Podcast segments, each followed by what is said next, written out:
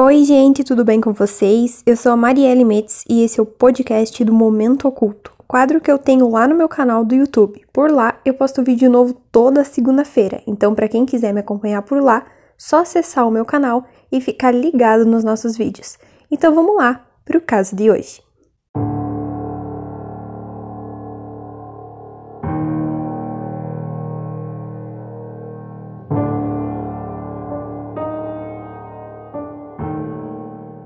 Você acredita em reencarnação?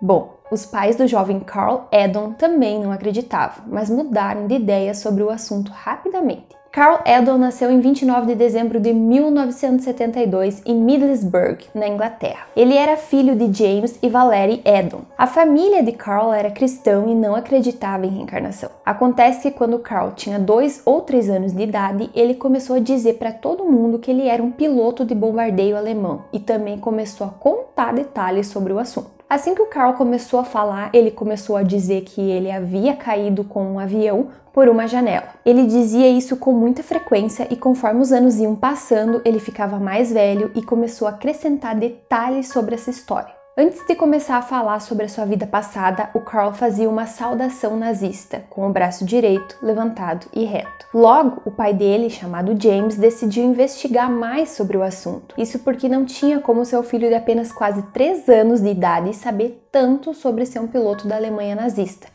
ainda mais com detalhes. O pai de Carl decidiu que quando Carl desse detalhes sobre os aviões da Força Aérea Alemã, ele teria de verificar os livros então da biblioteca municipal para confirmar que as declarações do Carl estavam corretas. Carl disse a seus pais que ele estava em uma missão de bombardeio sobre a Inglaterra quando caiu. Quando ele aprendeu a desenhar por volta dos dois ou três anos de idade, ele começou a desenhar suásticas, emblemas e brasões. Carl também desenhava aviões e colocava suástica neles. Ele desenhou uma águia que os seus pais descreveram como a águia alemã. Ele também disse a seus pais que o seu nome era Robert quando voou com um bombardeio alemão e o nome do seu pai era Fritz. Conforme o tempo passava, o Carl dava cada vez mais indícios de que era a reencarnação do dito piloto alemão. Isso porque aos seis anos de idade ele desenhou o painel de uma cabine de avião e descreveu as finalidades dos diferentes medidores dessa cabine. Ele disse que na cabine havia um pedal vermelho que era usado para lançar as bombas. O Carl disse a seus pais que quando ele bateu na janela, ele estava pilotando um bombardeiro chamado Messerschmitt. E quando a família estava assistindo a um documentário sobre o Holocausto, o Carl disse que a base aérea dele ficava perto de um campo de concentração que estava sendo mostrado nesse documentário. Seus pais disseram que o campo de concentração que o Carl se referia era Auschwitz. A história chamou a atenção de alguns investigadores sobre vidas passadas. Um deles foi Ian Stevenson, que fez longas entrevistas com a família a fim de ajudar a desvendar esse mistério. Foi então que o Carl disse que estava em uma corrida de bombardeio quando ele caiu e que havia perdido a perna direita no acidente. Ian Stevenson disse que uma pessoa que sofreu um ferimento traumático em uma vida passada reencarnaria com uma marca de nascença ou cicatriz no local do ferimento quando reencarnasse. Foi então que o Ian notou que o Carl tinha uma marca de nascença muito grande e profunda na virilha direita, o que o fez pensar que a marca de Carl se referia à perna que o piloto Robert perdeu quando caiu de avião.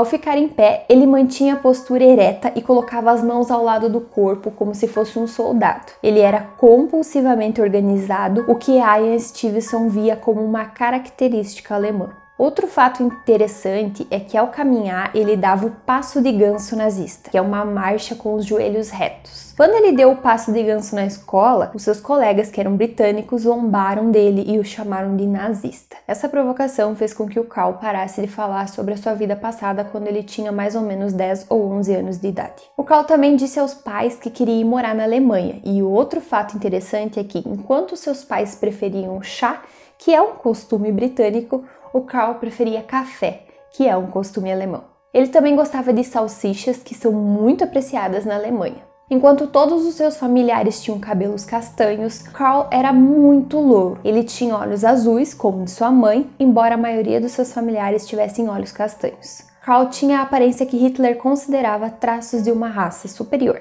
Ele morreu tragicamente em 1995, aos 22 anos de idade, vítima de assassinato. Depois disso, novas fotos surpreendentes foram descobertas após o trabalho de alguns detetives e historiadores locais. E isso revelou uma semelhança arrepiante entre o Carl e o aviador alemão chamado Heinrich Richter, enterrado em um cemitério de Thornaby, na Inglaterra. Acontece que, ainda buscando informações sobre o filho, que agora era falecido, os pais foram atrás dos destroços do avião do piloto alemão, guiados pela localização que o Carl havia fornecido em seus muitos depoimentos sobre sua vida passada. Os destroços do avião foram descobertos em 1997 enterrados perto de Tilbury Road, a apenas algumas centenas de metros do local onde o Carl havia sido assassinado dois anos antes. Heinrich Richter caiu com seu avião em 15 de janeiro de 1942 e Karl foi morto exatamente 50 anos depois, em 1995.